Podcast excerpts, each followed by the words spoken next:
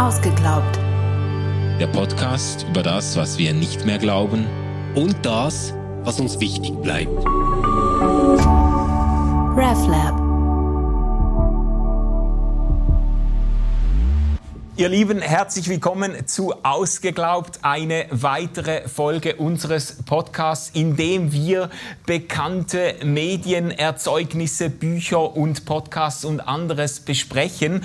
Und heute ist äh, ähm, in zweierlei Hinsicht irgendwie besonders, nämlich sind wir, Stefan, hallo übrigens. Hallo, wir sind nicht alleine. Wir sind nicht alleine, genau. Ja. Äh, wir haben eine Live-Aufnahme mit irgendwo zwischen 40 und 50 Gästen hier. Und das zweite Besondere ist, dass wir äh, uns heute einen ich sage jetzt mal, einen sehr umstrittenen Autor vornehmen äh, mit einem Buch, das nennt sich 12 Rules for Life. Ist eigentlich kein äh, ähm, Klingt gar nicht besorgniserregender ja. Titel, gell? ähm, das Buch ist inzwischen, glaube ich, sechs Millionen Mal verkauft worden, in 45 Sprachen übersetzt. Ähm, und schwierig wird es dann, wenn man sich den Autor, oder äh, komplex wird es dann, wenn man sich den Autor näher anschaut. Das Buch selber ist eigentlich, äh, kommt sehr harmlos daher, aber der Autor hat schon einige Wellen geworfen. Jordan Peterson, der das Buch geschrieben hat, ist ein regelrechtes YouTube-Phänomen. Mhm. Er hat inzwischen so knapp sieben Millionen YouTube-Abonnenten. Viele seiner Videos haben zig Millionen Views. Ähm, er ist in jedem Nachrichtensender, in jeder Talkshow äh, englischsprachig vorgekommen. Fast jede Zeitung hat sich bemüht, mit ihm irgendein Interview zu führen oder über ihn zu schreiben. Ich muss ehrlich sagen, mir ist die Vorbereitung eines Podcast-Gesprächs selten so schwer gefallen. Wirklich? Weil, ja, weil ich einfach so in diesem Rabbit Hole von äh, YouTube mich dann irgendwie einfach stundenlang durch Videos geklickt und dann werden neue vorgeschlagen, die auch spannend klingen und ja, so. Und das Fiese ist, ist, alles sind immer so cool übertitelt. Ja, ja, ja. So, genau. ähm, warum äh, kommst du nie zum Erfolg? Und dann äh, haben die das zusammengeschnipselt und mit äh, dramatischer Musik hinterlegt. Ja, ja. Und Jordan Peterson erklärt dir, warum du es noch nicht geschafft hast. Ja, und schon ja. ist man den Tränen genau. nahe. Ja, total. genau. Ähm, ja, Jordan Peterson ist ein sicher ein schillerndes Phänomen, eine schillernde Persönlichkeit. Er ist ein enorm leidenschaftlicher, dynamischer Typ. Wer sich davon überzeugen will, der kann mal zum Beispiel in seine meistgeklickte, ähm, in sein meistgeklicktes Video reinschauen in, auf seinem Kanal. Das ist ein Vortrag über die Idee Gottes, die Idea of God. Der dauert drei Stunden und da könnt ihr mal schauen, wie frisch der nach zweieinhalb Stunden noch auf der Bühne steht und referiert. Äh, das ist doch irgendwie bemerkenswert. Es ist ein dynamischer Typ, es ist auch ein kontroverser Mensch, ein provokativer äh, Typ, ein polarisierender Mensch. Äh, die New York Times hat ihn den einflussreichsten Intellektuellen der westlichen Welt genannt und eine mystische Vaterfigur. Andere, äh, weniger schmeichelhaft, nennen ihn einen pseudowissenschaftlichen Scharlatan, einen sexistischen, transphoben Idioten und den Messias für Schwarze Schwachköpfe. ähm, 2021 hat Marvel, also die Marvel Comics, denen ich ja sehr zugetan bin, ähm, die haben ein Captain America Heft herausgegeben und da wurde äh, Jordan Peterson als Karikatur ähm, dargestellt als Red Skull, also der, der super Nazi Erzfeind von Captain America. Äh, der wurde dargestellt als Jordan, quasi als einer, der Jordan Peterson verkörpert, der seine 10 Rules for Life propagiert agiert da und der vor der feministischen Übernahme warnt und so weiter und junge Männer äh, verführt. Also die haben da recht aufgedreht. Ich finde, das musst du dann schon auch so in den Show Notes verlinken. So ja, so, ja, ja, ja, genau, genau. Aber gleichzeitig hat er eine äh, große Anhängerschaft, die äh, wirklich bei seinen Vorträgen ganze Hallen, Konzerthallen, äh, Stadien äh, füllen. Äh, eine ganz bekannte Diskussion hat er mit dem äh, Philosophen Slavoj Žižek gehalten. Das sind 3000 Leute, haben Eintritt bezahlt, um einen dreistündigen philosophischen Schlagabtausch zwischen Slavoj Žižek und äh, Jordan Peterson zu beobachten. Kann man auch auf YouTube mitverfolgen. Ähm, und er ist auch theologisch interessant, der Typ, weil er immer wieder mit, die, mit biblischen Motiven und der Figur von Gott operiert. Mhm. Und eigentlich ist das äh, auch ziemlich am Ursprung äh, seiner YouTube-Karriere. Äh, da hat er nämlich einerseits seine Vorlesungen zu klinischer Psychologie hochgeladen und dann seine äh, Bibellektüren, die Bibelauslegungen, ja. die er gehalten hat. Und ja, also man kann nicht sagen, dass er damit schon berühmt war.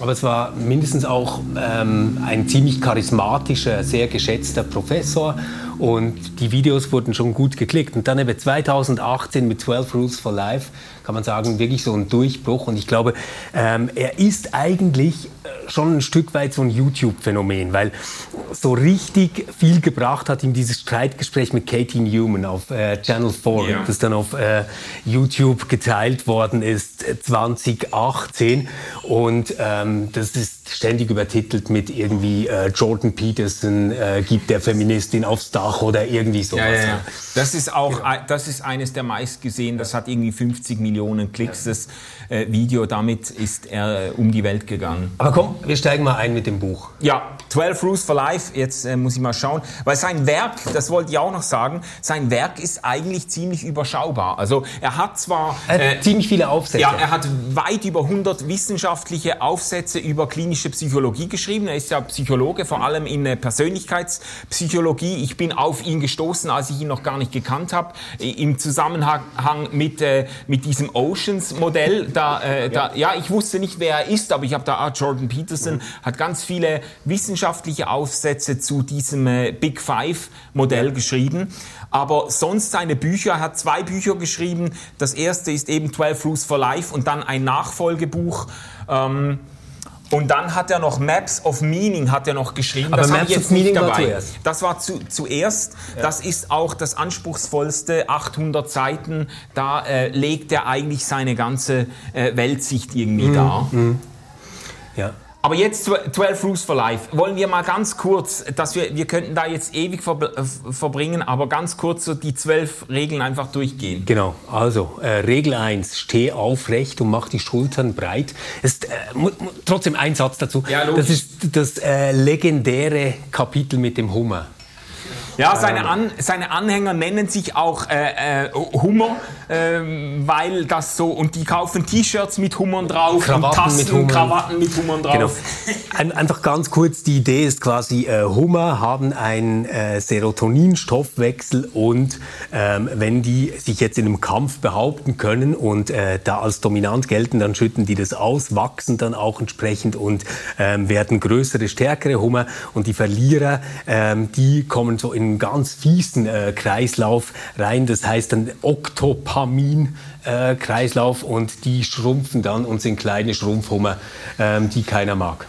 Ja, und er liest daraus einen, ein Erfolgsrezept für ein gelingendes Leben ab ja. und sagt, ja, äh, fang doch da an, dass du aufrecht äh, stehst oder sitzt, die Schultern breit machst und, ähm, und dafür sorgst, dass, dein, dass dein Kör deinem Körper signalisiert wird, du bist ein Gewinner, das kann schon gut gehen. Genau. Ja, de, die zweite Regel, betrachte dich als jemanden, dem du helfen musst. Er beobachtet auch wieder immer mit, unterlegt mit auch äh, Studien und so weiter, beobachtet er, wie viele Menschen äh, eigentlich ein ich sage jetzt mal, ein selbstverachtendes Verhalten an den Tag legen, einen Mangel an Selbstliebe.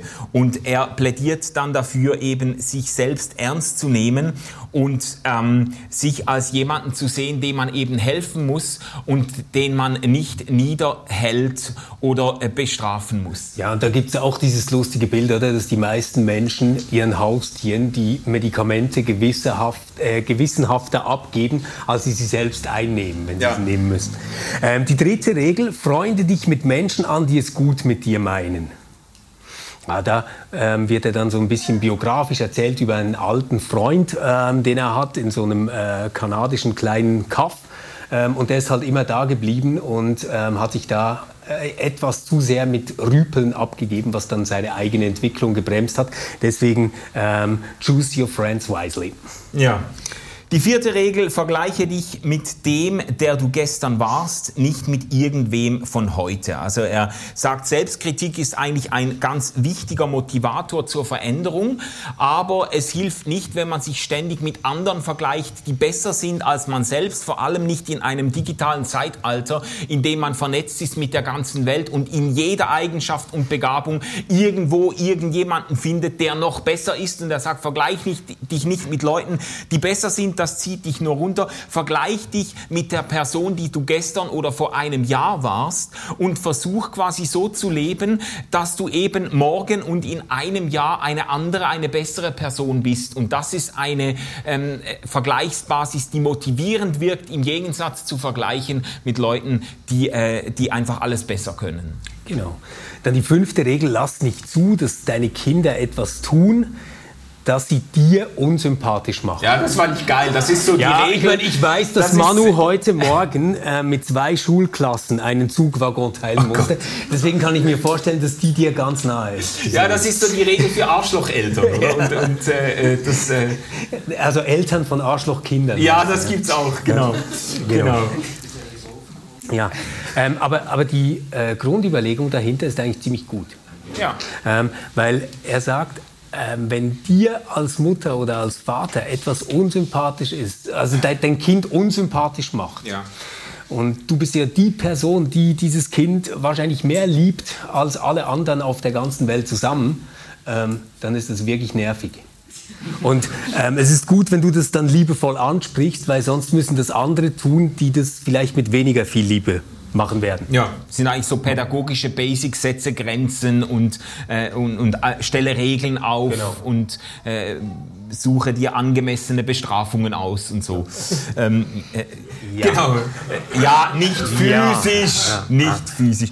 Äh, sechstens, räum erstmal dein Zimmer auf, ehe du die Welt äh, kritisierst. Da, da, äh, da kommen wir ja wahrscheinlich auch nochmal zurück. Da drückt eigentlich seine sehr pessimistische Weltsicht auch irgendwo durch. Er sagt, das Leben äh, ist hart, es ist voller Herausforderungen, es ist voller äh, Leid. Äh, durchhalten ist die beste Option und ähm, die Bereitschaft, äh, Verantwortung in seinem Leben zu übernehmen, also diese Anweisung, sein Zimmer aufzuräumen, steht quasi metaphorisch für die Bereitschaft, Verantwortung zu übernehmen und in einer chaotischen, leidvollen Welt wenigstens an einem Ort in seiner eigenen Einflusssphäre irgendetwas zum Besseren zu verändern. Ja, genau.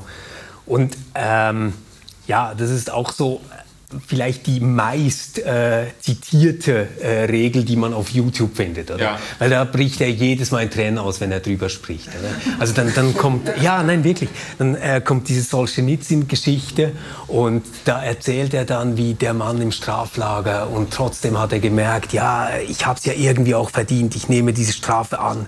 Und dann hat er dieses Buch geschrieben, das uns über den Archipel Gulag aufgeklärt hat und was für eine Lebensleistung und auch wir können das. Und und ähm, das, ist, das sind wirklich so ganz, ganz, ganz viele ähm, sehr häufig geklickte YouTube-Videos draußen standen. Ähm, die siebte Regel, strebe nach dem, was sinnvoll ist und nicht nach dem, was vorteilhaft ist.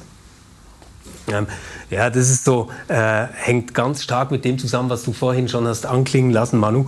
Ähm, diese Idee, dass das Leben aus lauter Widrigkeiten besteht. Und das, was wir jetzt dagegen tun können, ist äh, Petersens Überzeugung liegt eben nicht darin, ein schnelles Glück zu suchen oder eine Entlastung von diesem Leid, die kurzfristig ist, anzustreben, mhm. sondern darin, einen tieferen Sinn zu verfolgen. Ähm, und das macht dann das Leben eben nicht nur erträglich, sondern wirklich auch sinnvoll. Ja, das ist das Stichwort, oder? Das, das, ja. Dem Leben einen Sinn abbringen und nicht das kur die kurzfristige Befriedigung, den kurzfristigen Spaß zu suchen. Äh, die achte Regel sagt die Wahrheit oder Lüge zumindest nicht. Äh, da geht's natürlich geht's auch darum, in Konversationen, in der Kommunikation aufrichtig zu sein, Leute oder Menschen nicht einfach etwas vorzuschwindeln, um äh, der guten Stimmung wegen oder so. Er hat da sehr, sehr äh, klare Vorstellungen, wie man auch äh, den Leuten aufrichtig äh, begegnet. Und ein, man muss nicht alles sagen, was wahr ist, aber mhm. alles, was man sagt, soll wahr sein. Ähm, aber er hat da auch eine, es es gibt auch so eine, äh, wie sagt man, einen Untergrund, äh, da geht es um Lebenslügen. Also er Ganz sagte, genau. belüg dich, äh, vor allem belüg dich nicht selber. Also belüg dich nicht selber im Blick auf den Zustand deines Lebens, im Blick auf deine Lebensziele oder die Erreichbarkeit deiner Lebensziele, sondern sei ehrlich zu dir selber, schau in den Spiegel, wo stehst du jetzt, was ist noch möglich und so. Es ist eigentlich auch ein Aufruf zum Realismus. Ja, genau. Äh, die neunte Regel heißt, gehe davon aus, dass die Person, mit der du sprichst, etwas weiß, was du nicht weißt. Mhm. Ja, das werde ich mal beherzigen bei der nächsten Podcast-Aufnahme. Regel 10, Manu. Ah, da hast du nicht mehr zu sagen, ja? Ja, ja, gut. Ja, gut. Äh, Regel 10, sei präzise in deiner Ausdrucksweise. Ja, ähm, auch wieder äh, oberflächlich, sei präzise äh, in, in, in dem, was du beschreibst, wie du dich, wie du dich äußerst, achte auf deine Sprache. Ähm, und es hat auch wieder so einen Untergrund, dass er sagt, das Leben bringt uns immer wieder aus dem Konzept. Ähm, und äh, normalerweise kommunizieren wir so oder nehmen wir so wahr, dass wir die Dinge vereinfachen, dass wir sie filtern. Und wenn wir vom Leben aus der Bahn geschlagen werden, wenn wir von einer, äh, keine Ahnung, von einer äh, Krankheit äh, betroffen sind oder von Symptomen, dann wird es wichtig, ganz, ganz genau zu sein und sie auch äh, von äh, Ehekrisen und so, sich zu fragen, was ist genau das Problem? Wo ist genau der, der Hund begraben? Wo, äh, wo ist das, das Konfliktfeld genau? Und er sagt, da ist der Schlüssel für die Lösung drin, präzise zu sein in der Beschreibung seiner Situation. Genau, man könnte sagen, dass diese Regeln 8 bis 10 ein bisschen so Kommunikationsregeln sind. Ja. Oder die Regel 8 äh, mit der Wahrheit, die eigentlich darum geht, wahrhaftig das zu meinen, was man sagt. Dann die Regel 9, ähm, gut zuzuhören, weil es quasi die Voraussetzung, dass ich erstmal erwarte, dass ich dabei was Interessantes erfahren könnte. Oder? Und dann die Regel 10, sich wirklich Mühe zu geben, äh, verständlich auszudrücken, ja. was man sagen will. Die Regel 11, äh, die klingt cool. Störe nicht deine Kinder beim Skateboardfahren. Mhm. Und ähm, das ist eine sehr gute Regel, finde ich, weil Skateboarden steht hier äh, für eine Fertigkeit, die man immer nur durch ein gewisses Risiko und durch Umfallen und Rückschläge lernt. Ja. Und ähm, das jetzt quasi einschränken zu wollen oder absichern zu wollen, ist eben der falsche Weg, würde Peterson sagen, sondern es geht darum, genau diese Erfahrung, die dann letztendlich eigentlich zu einer Selbstwirksamkeitserfahrung wird, immer wieder zu machen. Mhm. Ja, genau. Äh, zwölfte und letzte Regel. Äh, jetzt hat's mich getroffen mit ja. der, gell? Läuft dir eine Katze über den Weg, dann streichle sie. Jeder, der mich näher kennt, weiß, ich hasse Katzen ähm, und, und bin auch allergisch. Also ich werde das ganz sicher nicht beherzigen. Äh, aber äh, man sollte steht... nie öffentlich zugeben, dass man Katzen hasst. Mann.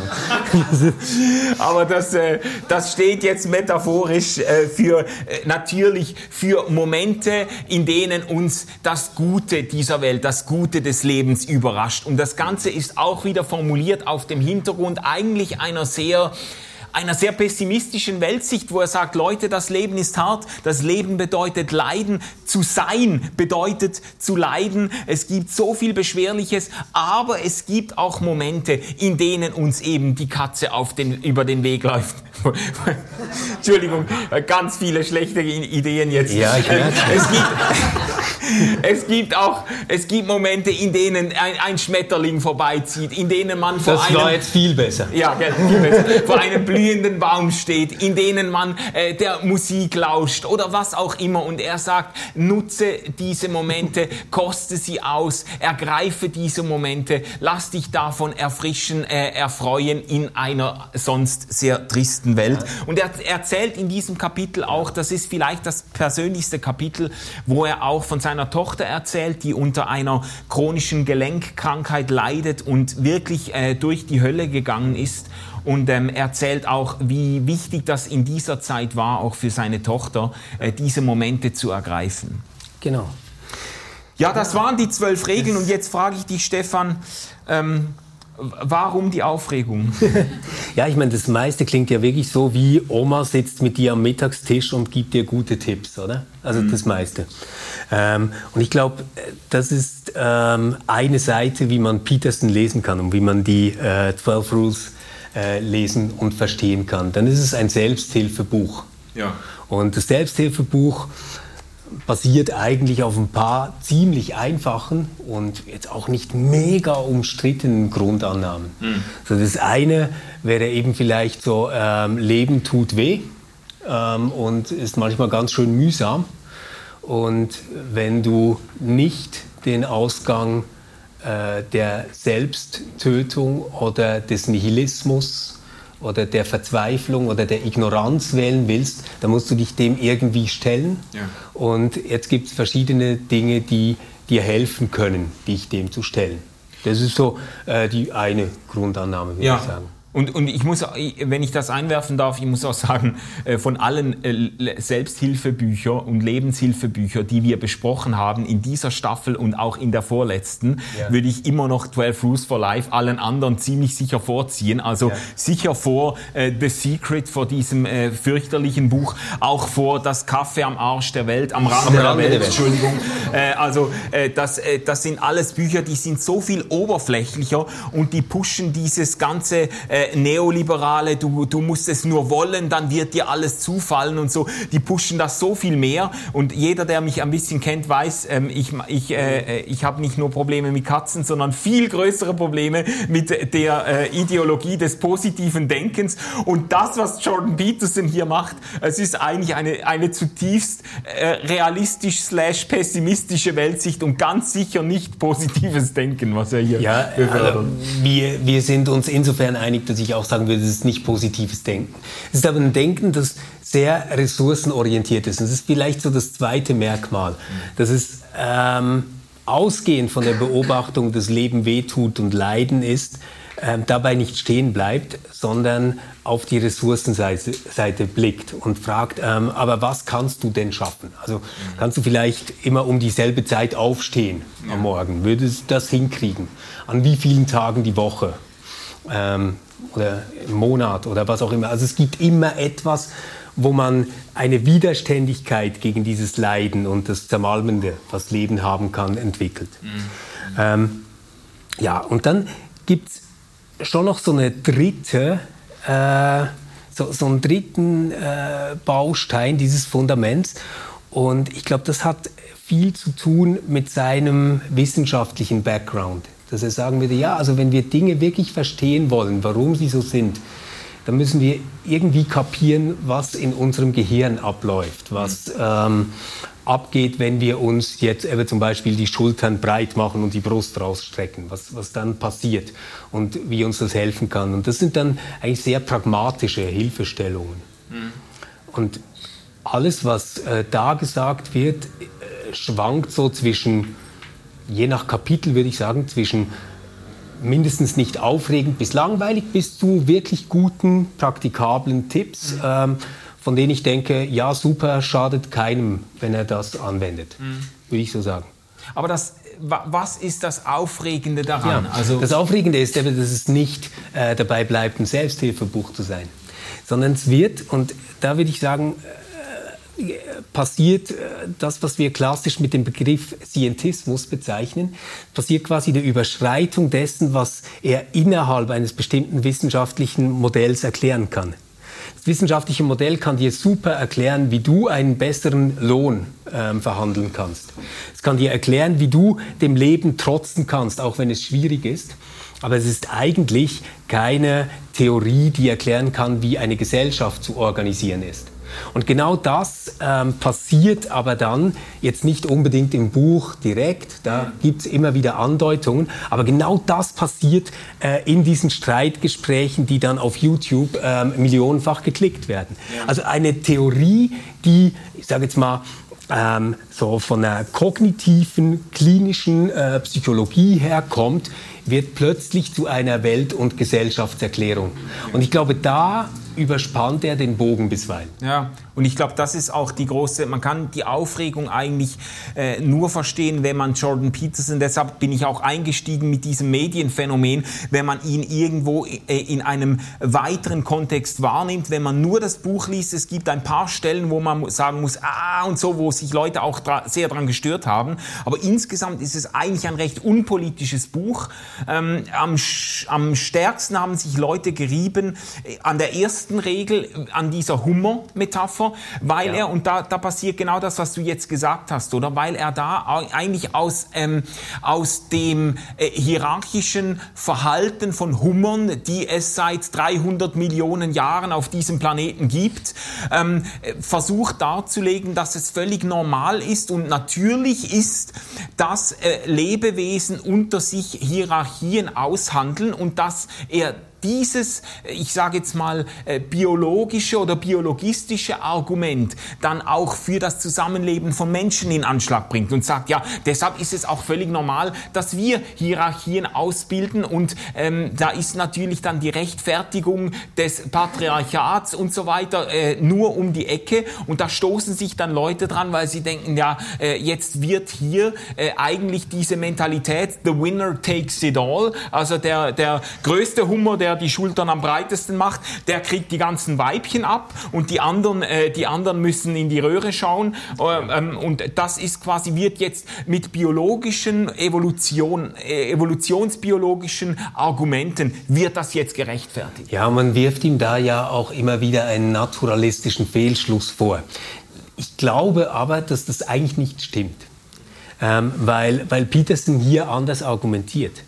Peterson sagt nicht, weil das in der Natur ähm, bei Hummern und von mir aus auch bei irgendwelchen Affen oder Menschen oder was auch immer so angelegt ist, ist es richtig, dass unsere Gesellschaft so organisiert ist. Das wäre eine totale Verkürzung seines Arguments. Er sagt, ähm, es ist biologisch erstmal so angelegt. Und jetzt kennen wir aus der Geschichte Beispiele, in denen man versucht hat, dieser Biologie entgegenzuwirken. Konkret denkt er an den Kommunismus, und würde sagen, wir sehen ja, wozu das geführt hat. Also natürlich haben wir eine andere Ordnung von Gesellschaft etablieren können. Also Kultur kann Biologie übertrumpfen, aber einfach zu einem verdammt hohen Preis, würde Peterson sagen. Also deswegen, es ist nicht ein, ein Argument, das jetzt direkt von einem Naturzustand auf einen Sollenszustand schließt, sondern er sagt quasi, gegeben, dass der Naturzustand eigentlich so ist, kombiniert mit dem, was wir aus der Geschichte wissen, was passiert, wenn wir gegen diesen Naturzustand arbeiten, bin ich lieber ein Liberaler, äh, der auf Eigenverantwortung und Durchsetzung des Einzelnen und Stärkung des Individuums setzt, statt ähm, auf einen starken Staat. Ja, ja, äh, ich glaube auch, für ihn sind Hierarchien äh, zuerst einmal evolutionsbiologisch unausweichlich. Also er sagt nicht, das muss so sein oder so, aber sie sind zuerst einmal unausweichlich. Ähm, und äh, er sagt, es gibt dann auch einen, einen unausweichlichen Wettbewerb, dem man sich stellen muss. Aber es ist nicht so, also es gibt sicher so die, äh, die viele der Anhänger und auch die ja, auch halt der Kulturkampf, in den er sich immer weiter hat äh, hineinziehen lassen. Äh, auf dieser Seite wird natürlich teilweise diese ganz hyper neoliberale Idee gepusht, eben äh, jeder muss sich selbst durchsetzen und das Recht des Stärkeren gilt und die Evolution lehrt uns schon also auf und in den Kampf und so. Aber er hat an verschiedenen Stellen, macht er eigentlich immer wieder deutlich, dass es natürlich ausgleichende Maßnahmen braucht braucht. Er ist einfach sehr, ja. ich sage jetzt mal, zurückhaltend an der Stelle. Ja, und ich finde auch ähm, da in den äh, Jahren immer wieder auch extremer geworden. Ja. Also ich habe ihn am Anfang nie so verstanden, dass das ein Kernanliegen ist. Zum Beispiel ähm, Gender Pay Gap fand ich wahnsinnig klug, was er am Anfang dazu gesagt hat, weil er eigentlich zeigen wollte, dass man aufgrund der äh, Big Five, also der Persönlichkeitsmerkmale, äh, die Menschen haben, dass die viel signifikanter sind, um Lohnunterschiede zu erklären, als das rein biologische Geschlecht. Ja. Und das, das, ist ein guter Punkt. Das ist sehr interessant, sich zu überlegen, was das jetzt bedeutet. Und wenn ich mir das auf einer individuellen Ebene überlege, dann würde ich sagen, na ja, also wenn ich jetzt eine Tochter habe, dann werde ich mir ganz fest Mühe geben, dass die nicht ähm, eine agreeable person wird. Das ist, das ist keine gute Idee für sie. Und, und auf der Ebene ist es tatsächlich ein guter Tipp. Wenn man jetzt aber daraus dann ableitet, dass man sagt, ja, ähm, schau mal, äh, Wirtschaft ist ein Haifischbecken und da setzen sich halt diese agreeable persons einfach nicht an die Spitze und deswegen werden die auch scheiße bezahlt. Oder das andere Argument, das er aufgefahren hat, ähm, Frauen wählen halt viel häufiger Jobs, ähm, die beziehungsorientiert sind, statt sachorientiert und die werden halt schlechter bezahlt. Da muss man sagen, ja, aber da beißt sich dann der Hund in den Schwanz. Oder weil es ist, es ist nicht eine biologische ähm, Tatsache, dass Jobs, die mit Beziehungen zu tun haben, immer schlechter bezahlt werden. Ja, ja, Sondern das, das ist eine gesellschaftliche Ordnung, die man so errichtet. Es ist nicht eine biologische Tatsache, dass wir in Chefetagen alle so drauf sein müssen wie bei Axel Springer, sondern das ist etwas, was Betriebskulturen hervorgebracht haben. Und es gibt zig andere Beispiele, die viel, viel nachhaltiger, langfristiger und besser funktioniert haben. Übrigens gerade auch, wenn man so an diese äh, ganzen Patrons aus dem 19. und 20. Jahrhundert denkt. Und es war eine ganz andere Art von Betriebskultur, ja. die gerade damit nichts zu tun hat. Ja, ja. Und ich, ich glaube schon, du hast das jetzt auch schon angedeutet an einer Stelle. Ich glaube, äh, Jordan Peterson hat sich ein Stück weit äh, radikalisiert oder radikalisieren lassen. Zumindest äh, ist er in einen äh, richtig äh, tobenden, vor allem amerikanischen Kulturkampf hineingezogen worden. Äh, ich will ihn nicht zum Opfer machen, aber er hat, äh, ich glaube, das ist so ein, man kann das nicht nur bei ihm beobachten, dass es so Zuspitzungen gibt. Man setzt ihn ständig zusammen in Gesprächen mit Leuten, die so etwas von, also manchmal ist, also vor allem bei den anfänglichen Interviews, die er gegeben hat, denkt man immer, ja Leute, was ist eigentlich mit euch los? Da sitzt der dort ganz ruhig und versucht an Rede und Antwort zu stehen und er wird massiv angegriffen. Die Interviewerin versucht um jeden Preis ihn als faschistoides Arschloch hinzustellen und er und er äh, versucht irgendwie da zu differenzieren und so und ich habe das Gefühl, wenn du ständig in Kontakt, Kontakt kommst, quasi mit mit Leuten, die auch so ganz am am anderen ra radikalen Rand stehen, dann ähm, dann äh, ich glaube, er hat seine eigenen Regeln. In dem, in dem zweiten Buch sagt er, eine Regel ist, lass dich nicht äh, La, lass nicht zu, dass du zu einer aggressiven, verbitterten Person wirst. Und an manchen Stellen, glaube ich, hat er diese Regel selber äh, nicht beherzigen können und äh, er hat, ja. sich, hat sich sehr polemisch auch zugespitzt. Oder ich, ich kenne Peterson zu wenig, um, um ihn jetzt als Person zu beurteilen. Ich glaube, ähm, 2019 war ein verdammt hartes Jahr für ihn. Da hatte er ja diesen äh, Medikamentenentzug, dann auch in Russland, war er in einer Entzugsklinik. Ja. Ähm, von diesem Clonazepam äh, musste er loskommen. Der muss krasse Ängste gehabt haben. Ähm, hat es auch mit der Krebserkrankung seiner Frau begründet. Dann seine Tochter Michaela, die äh, wirklich äh, schwer krank war und gelitten hat. Ja, er wäre auch fast oder? gestorben. Und, also. und er wäre fast dran gestorben. Und ich, ich glaube, äh, ja, jetzt über ihn als Individuum da irgendwie ein Urteil zu fällen, das fällt mir schwer. Aber was mich sehr interessiert, und das ist ja eigentlich das, was wir in diesem Podcast immer versuchen, ist zu fragen, was bedeutet das eigentlich gegenwartsdiagnostisch? Ja. Und jetzt kann man sagen, ja, was bedeutet das gegenwartsdiagnostisch, dass so ein Buch so ein Erfolg wird?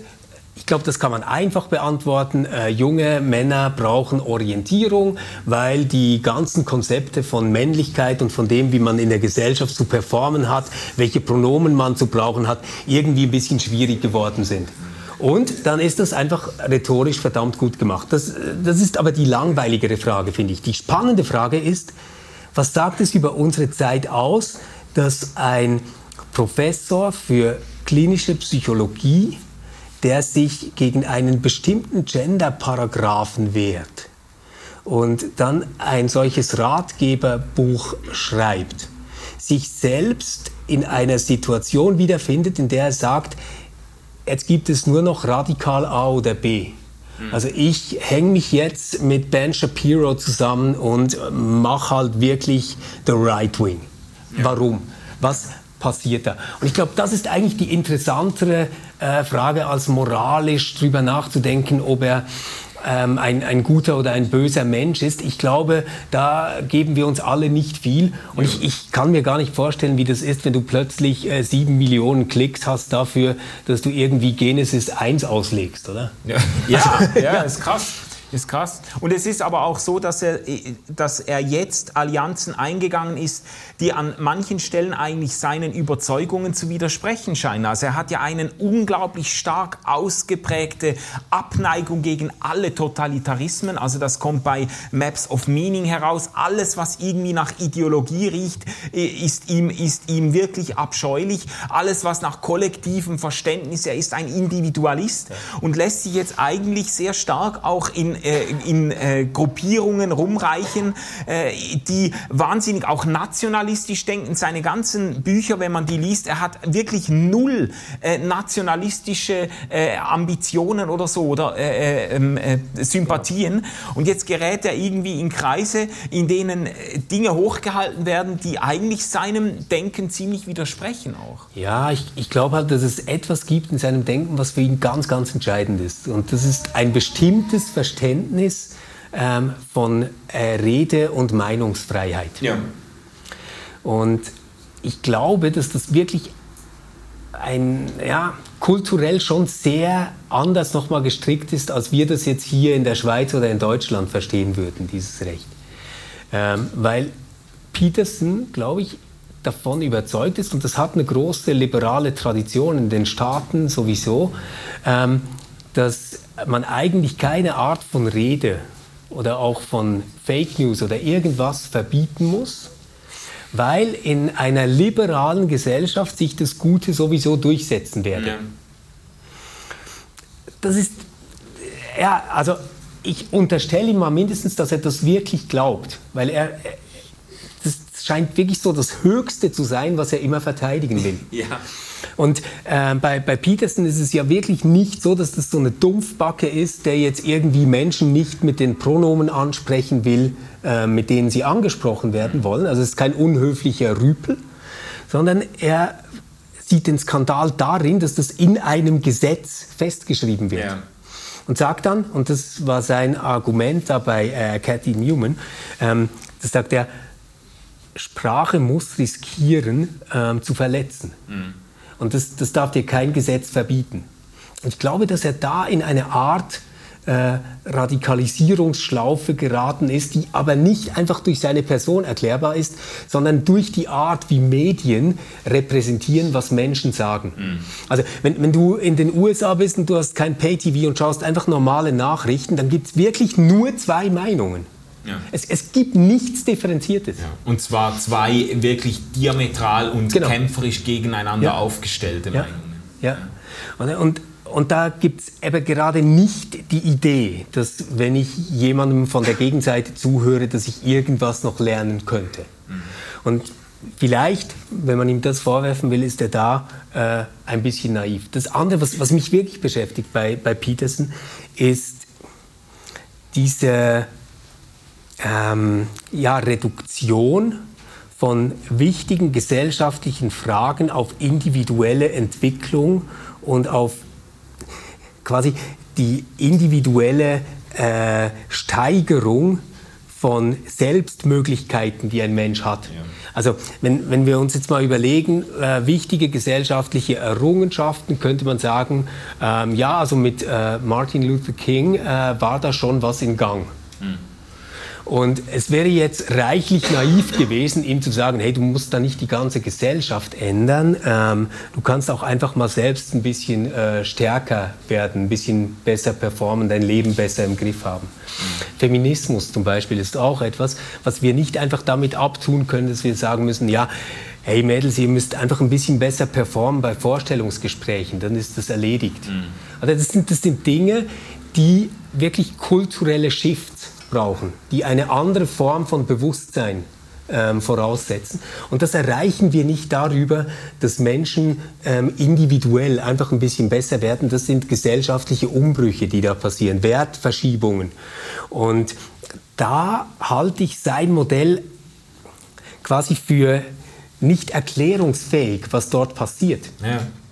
Und es ist, und es ist nicht so, dass Peterson sich irgendwie grundsätzlich gegen gesellschaftliche Veränderungen aussprechen würde ähm, oder dass er äh, völlig in Abrede stellt, dass es Dinge gibt, die es zu, äh, zu um, um, umzugestalten gibt oder so. Es ist einfach so, dass er sein Reflex ist, immer wieder den Einzelnen auf sich selbst zurückzuwerfen, zu sagen, ja gut, also das ist diese Regel, ähm, räum zuerst dein Zimmer auf, bevor du versuchst, die Welt zu verändern. Und ich kann dem eigentlich sehr viel abgewinnen, aber es hat halt einfach auch seine, ja. seine Grenzen, weil es immer wieder ähm, weil es immer wieder die, Le die Leute quasi auf sich selbst, ja, jetzt schau zuerst mal zu deinem eigenen Leben. Slavoj Žižek in, in, in, in genau. diesem Gespräch hat er ihm dann gesagt, ja, aber was ist denn, wenn vielleicht der, vielleicht der Grund, warum ich mein Zimmer nicht aufräumen kann, gerade im System liegt, wenn ja. das Problem gerade, äh, was ist dann, wenn, wenn, wenn ich mein Leben nicht in Ordnung kriegen kann, weil eben das Gesellschaftliche, die Großwetterlage einfach ähm, mir nicht entgegenspielt oder ja. mir... Oder, und, und das, das macht es so schwierig für mich, über Jordan Peterson zu sprechen und zu urteilen. Weil einerseits muss ich sagen, ja, ich meine, der Typ hat wirklich auch zu kämpfen. Und äh, ja. sich dann hinzustellen und zu sagen, ja, ähm, ich muss zuerst mein Zimmer aufräumen und dann die Welt kritisieren, das finde ich okay. Aber wenn du das jetzt quasi zu einem Prinzip machst, ähm, mit dem du Machtverhältnisse und Ordnungen in der Welt erklären willst, wird es natürlich ein bisschen schwierig, weil ein äh, Professor ähm, von, der von der Uni in Kanada hat einfach ein anderes Zimmer aufzuräumen und eine andere Baustelle als Menschen, die äh, weniger privilegiert sind, die aus Erdteilen kommen, die nie die Chancen haben werden, die er einfach von Kind auf gehabt hat. Also all diese ähm, sozialkritischen Dinge kriegst du damit nicht in den Blick, wenn du nur dein ja. Zimmer aufräumst. Ja, und auch alleine diese, ähm, äh, das ist ja, also weißt du, das Witzige ist ja, meine Intuitionen laufen an ganz vielen Stellen eigentlich in Petersens Richtung. Ich finde das ja. auch, ich, ich habe äh, große Sympathien für Leute, die sagen, ja, übernimm mal für dein eigenes Leben Verantwortung und mach dich nicht immer zum Opfer und äh, gib nicht immer anderen die Schuld, die dir nicht die Chancen gegeben haben und so. Ich finde das ja eigentlich ganz sympathisch. Aber es hat halt wirklich seine äh, Grenzen. An manchen Stellen muss man sagen, es braucht zum Beispiel eine Art von Selbstwirksamkeit, von Mut, von Selbstgewissheit, überhaupt Dinge anzupacken. Und es gibt Leute, denen, denen diese, dieser Mut, diese Selbstgewissheit fehlt. Und manchen fehlt dieser Mut auch, weil er ihnen von Leuten über äh, quasi Lebenszeit hinweg abgesprochen wurde. Ja, ja. Weißt du? und, und ich glaube auch, es ist ein Trick der Machterhaltung darauf zu bestehen, dass wir zuerst das Zimmer aufräumen müssen. Yeah. Also gerade ähm, die ganze Klimabewegung kriegt ja immer wieder diesen Vorwurf zu hören, ja, aber ist Luisa Neubauer jetzt nicht mit dem Flugzeug da angekommen? Ist diese Regenjacke wirklich biologisch abbaubar? Als Kind hat sie bestimmt mal Batterien in den Müll geworfen oder so, solches Zeug, ja. oder? Und letztendlich sind das alles Strategien, die sagen, weißt du, du bist auch nicht perfekt, du musst da jetzt nicht alles kritisieren kritisieren und umstürzen wollen. Und das ist natürlich die gefährlichste Art von Ideologie, die man haben kann. Weil das immer den Ist-Zustand rechtfertigen wird ja, ja. und denen, die sagen, hey, ähm, das Haus brennt, das Rederecht entzieht mhm. und ihnen die Glaubwürdigkeit entzieht. Und das kann so weit gehen, dass Menschen sich gar nicht mehr trauen, für Dinge einzustehen, von denen sie wissen, dass sie wichtig sind, weil sie sagen, naja, bei mir ist ja selbst auch nicht alles in Ordnung. Ja, ja. Und das finde ich eben das Gefährliche. Ja. Und da ist eben Luisa Neubauer eine ähm, ne super Person als Gegenbeispiel zu diesem Peterson-Irrtum, in diesem Fall meine ich jetzt, mhm. ähm, weil sie einfach sagt, hey, das ist völlig egal, ähm, wo du deine nächsten Ferien verbringst und was du da gebucht hast. Ähm, lass uns mal Kohlekraftwerke abstellen und eine vernünftige Regierung wählen. Und das hat tatsächlich mehr Impact. Und du musst nicht 100% konsequent sein und perfekt sein, bevor du den Mund aufreißen kannst. Du kannst auch einfach mal sagen, so geht es nicht weiter, wir wollen das nicht so, das muss jetzt anders werden. Mhm. Und daraus entstehen Bewegungen, die unsere Gesellschaft wirklich verändert haben. Aber das kriegst du eben mit dieser konservativen Haltung gar nicht in den Blick. Ja, und mit dieser, auch mit diesem sehr stark individualistischen äh, Impetus, der immer sagt, ja, du musst, du musst halt Du musst bei dir selbst anfangen und dann zum Größeren kommen. Aber so richtig zum Größeren äh, kommst du dann vielleicht irgendwie nie. Aber ja. ich habe da, ich hab da eben noch ein, äh, ein Problem und ich kann daran anschließen und äh, auch ein Stück weit schmerzhaft dran anschließen äh, im Rückblick auf äh, 17 Jahre Predigttätigkeit, oh. ähm, in der ähm, ich eigentlich ähm, manchmal bewusst und manchmal irgendwo äh, mangels Alternativen immer dieses Petersche äh, Schema äh, abgespult habe. Es ist ein Predigtschema, gell? Ja, es ist ja und es ist halt wie soll ich sagen, du, du hältst eine Predigt vor, äh, äh, vor Menschen und du äh, greifst irgendwie, du greifst natürlich von einem Bibeltext aus, kommst du auf ein Problem zu sprechen, auf, vielleicht auf ein großes Problem, auf ein gesellschaftliches Problem, auf, äh, auf äh, die, Armut. Bank, die Armut. Armut oder die Bankenkrise und die Gier von Menschen und so. Und dann führt man das aus. Und dann am Schluss, was soll ich denn anderes machen, außer die Leute auf sich selbst zurückzuwerfen und sagen, sagen, darum lasst uns darauf achten, in unserem kleinen Umfeld, in unserer Nähe quasi mehr Großzügigkeit zu üben und nicht die Gier der äh, CS-Führung äh, zu reproduzieren. Oder lass uns schauen, den armen Menschen in meinem Umfeld, in meiner Nachbarschaft entgegenzukommen. Also ich habe dieses Schema ja, ja, so, immer wieder So gehen ja alle diese weißt du? Predigten, oder? Man, man fängt an mit irgendeinem Aktualitätsbezug, dann kommt das Ewige, also schon Jesus hat gesagt, oder schon bei Paulus lesen wir. Ja. Und ähm, dann kommt so was abgedroschenes, Selbsthilfeliteraturmäßiges, ähm, was ich dann zur Türe rausschicke. Ja, also Aber, ich hoffe jetzt, also danke für die, für die, für die Blumen. Äh, ich hoffe jetzt nicht, dass es abgedroschen und selbsthilfemäßig ist, weil ich glaube, die individuelle Ebene hat ja, äh, hat ja eine Bedeutung. Aber es ist irgendwo, äh, trotzdem kann ich so diesen, was wir vorhin besprochen haben, ich kann das gut nachvollziehen, dass du irgendwie nie zum Größeren kommst, weißt du?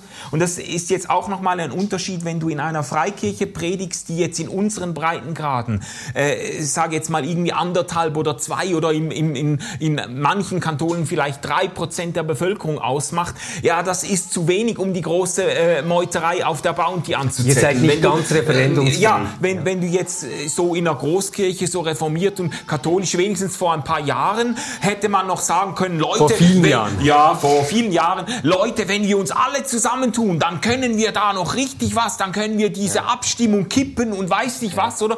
Ähm, ähm, das, das hat auch ein bisschen vielleicht mit den Größenverhältnissen auch zu tun. Also in den nein, USA ich, ist nein, ja nein, aber Manu, also. du hast mich ganz falsch verstanden. Ich, ich habe überhaupt nicht über deine ICF-Predigt jetzt nur ja, gesprochen. Vielen Dank. Ich glaube, dass das, ich glaube, dass das ein äh, klassisches Predigtformular geworden ja, ist, das so zu machen. Ja, und zwar deswegen, weil, und das ist nicht mal böse gemeint, ähm, wir ja immer äh, den Menschen nah sein wollen, etwas mitgeben wollen. Ja, ja. Einen, einen guten, guten Tipp, etwas, was du wirklich auch umsetzen kannst zu Hause. Und ja, und du kannst ja auch nicht stehen bleiben beim Bashing der Profitgier einer äh, Bankenführungselite äh, oder sowas. Wie du dann, die, finden wir das alle scheiße? Ja, einen schönen Sonntag zusammen. Also das kann mir, äh, geht ja, ja auch nicht. Ja, aber ich, ich bin eben ich bin aber nicht sicher, ob es immer darauf hinauslaufen muss, dass wir dann sagen, ja, es sind alles große Probleme, aber in unserem kleinen Gärtchen könnten wir wenigstens dafür schauen, dass es richtig zu und her geht. Und den Müll trennen.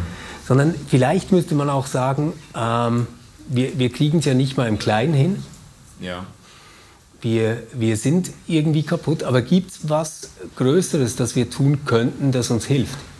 Also, wenn ich jetzt so ist jetzt etwas frech, weil ich kenne mich mit der Bibel nicht so gut aus wie du. Aber ähm, so, wenn ich mich an das erinnere, was ich von Jesus äh, gelesen habe oder was man ihm zuschreibt, dann ist es sehr, sehr, sehr selten so, dass er so äh, moralisch, ethische, coole Praxistipps mitgegeben hat.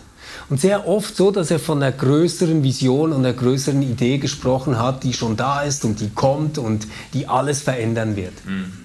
Und das, glaube ich, hat viel mehr Kraft, um Dinge wirklich zu ändern, die auf dieser Welt passieren, als uns immer wieder in dieses verdammte Hamsterrad zu bringen, dass wir versuchen, besser zu werden, versuchen, besser zu werden und dann wieder scheitern. Und dann ähm, tut es uns furchtbar leid, aber ähm, wir sind ja gleichzeitig auch gerechtfertigt und scheitern dann wieder. Und bleiben aber letztendlich eigentlich Idioten, die sich immer um das eigene Ding drehen.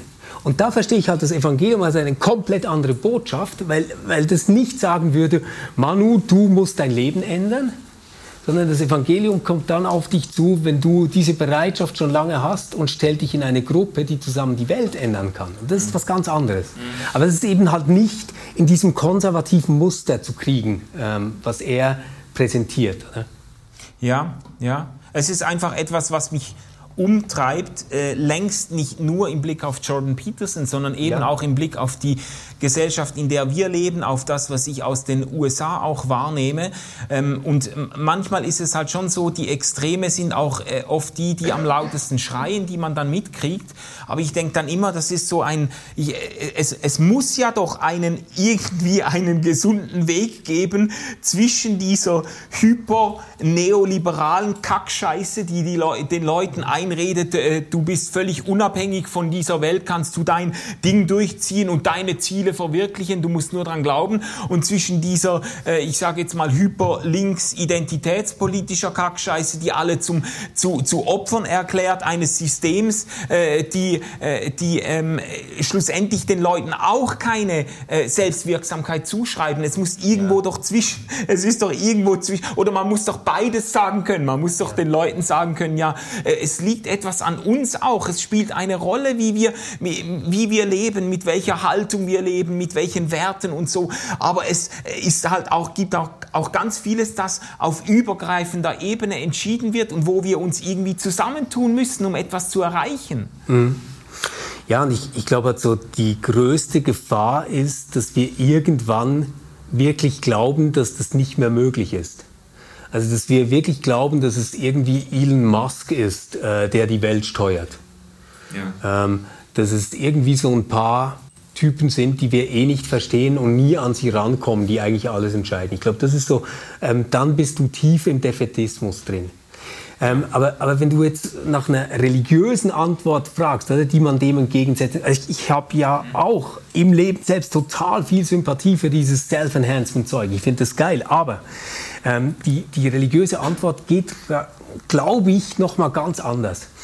Die setzt an an einem Punkt, also das glaube ich jetzt von Hannah Arendt, ähm, dass, dass wir sagen würden, naja, also das, was wir sind und das, worauf wir hin sind, ist sowieso nochmal an einem ganz anderen Ort aufgehoben. Und wenn wir in dieser Welt handeln und politisch sind und etwas anstreben und verwirklichen wollen, ähm, dann tun wir das in dieser Welt als Kinder dieser Welt. Aber als solche wissen wir eben, im Glauben darum, dass, dass wir an einem ganz anderen Ort schon aufgehoben sind. Mhm.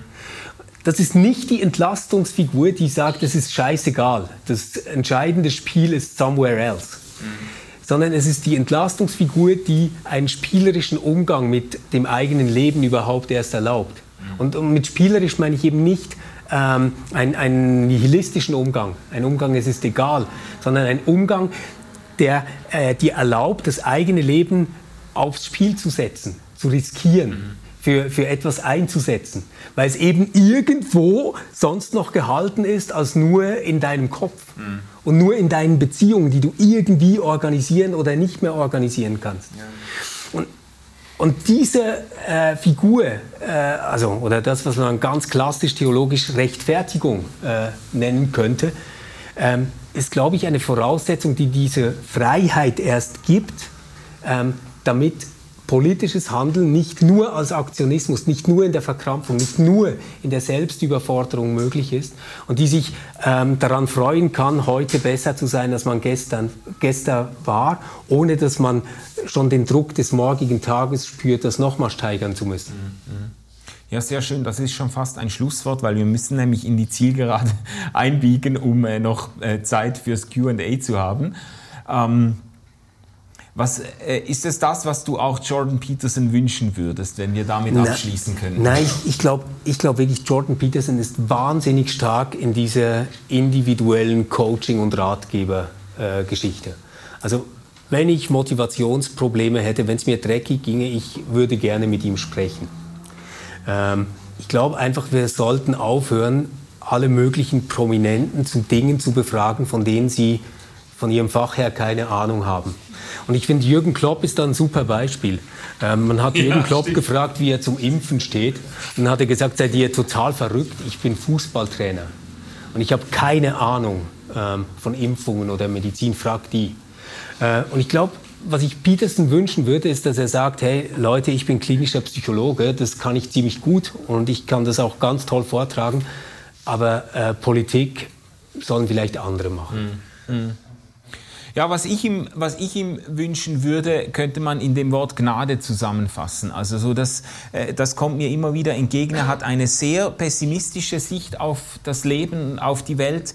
Er, ähm, hat einen ganz erstaunlichen Willen, äh, sich selbst irgendwie äh, wieder aufzuraffen und äh, wieder die Dinge anzupacken. Und er gibt das auch weiter. Aber es hat an manchen Stellen für mich etwas Gnadenloses, dass ich das mhm. Gefühl habe, ähm, ich würde ihm wünschen, äh, diese die, die Momente irgendwie anzuerkennen, in denen man eben, in denen einem die Kraft fehlt, sich da selbst aus dem Sumpf zu ziehen und man erlebt, wie durch andere Menschen oder ähm, wie auch immer äh, uns eine Gnade begegnet, die nicht von dieser Welt ist, aber die, äh, die ganz entscheidend zu unserem Leben beiträgt. So, das, an manchen Stellen blitzt das auf bei ihm. Er hat sogar schon von Gnade gesprochen mhm. äh, in einzelnen Interviews. Auch unter Tränen? Ja, ja. Aber insgesamt habe ich das Gefühl, seine Sicht der Welt ähm, hat eine gewisse Härte. Das kann sein. Manu, aber lass uns jetzt anders abschließen, weil jetzt klingen wir ein bisschen wie Klugscheißer, die dem Jordan Peterson sagen, was er eigentlich noch zu lernen hätte. lass uns doch vielleicht jetzt damit aufhören, was wir von Jordan Peterson gelernt haben. Mhm. Was hast du gelernt? Jetzt außer das mit dem Gender Pay Gap. Und das mit den Hummern. Ja. Ja, dieser, ich würde sagen, dieser Anstoß, ähm, sich, selbst, sich selbst ernst zu nehmen und seine eigene, sein eigenes Leben äh, schonungslos äh, zu, äh, zu betrachten und äh, irgendwie den Mut zu finden, äh, äh, se selbst Verantwortung zu übernehmen. Das ist etwas, das bewegt mich auch immer wieder bei Videos. habe ich das Gefühl, dass irgendwie muss ich das doch immer mal wieder hören. Okay. Ja, für, für mich ist die zweite Regel äh, so ein Ding, äh, betrachte dich als jemanden, dem du helfen musst. Mhm. Ähm, die finde ich ziemlich gut. Äh, gerade, ich, ich bin so ein Typ, ich würde nie zum Arzt gehen, eigentlich. Weil ich denke, ja, das geht schon wieder weg und ich habe da selbst eine gute Theorie und ich habe gegoogelt und eigentlich habe ich nur Angst vor Ärzten. ähm, und dann denke ich so, ja, also meinen Kindern äh, würde ich das ja nie durchgehen lassen. Ähm, und das hat mich äh, letztens wirklich mal motiviert, äh, hinzugehen. Habe ich, hab ich gemacht. Ich, ich, ich war, Verrückt. war beim Arzt. War Wahnsinn. Beim Arzt. Ja. Stefan war beim Arzt. Also das heißt, Jordan Peterson kann auch ein bisschen helfen gegen eine bestimmte Art von toxischer Männlichkeit, oder? ja, ihr Lieben, das war unser äh, ausgeglaubt Gespräch zu Jordan Peterson 12 Rules for Life. Es gäbe noch sehr viel zu sagen, aber wir schließen an der Stelle, wünschen euch eine wunderbare Woche und wir hören uns nächste Woche wieder. Tschüss. Tschüss.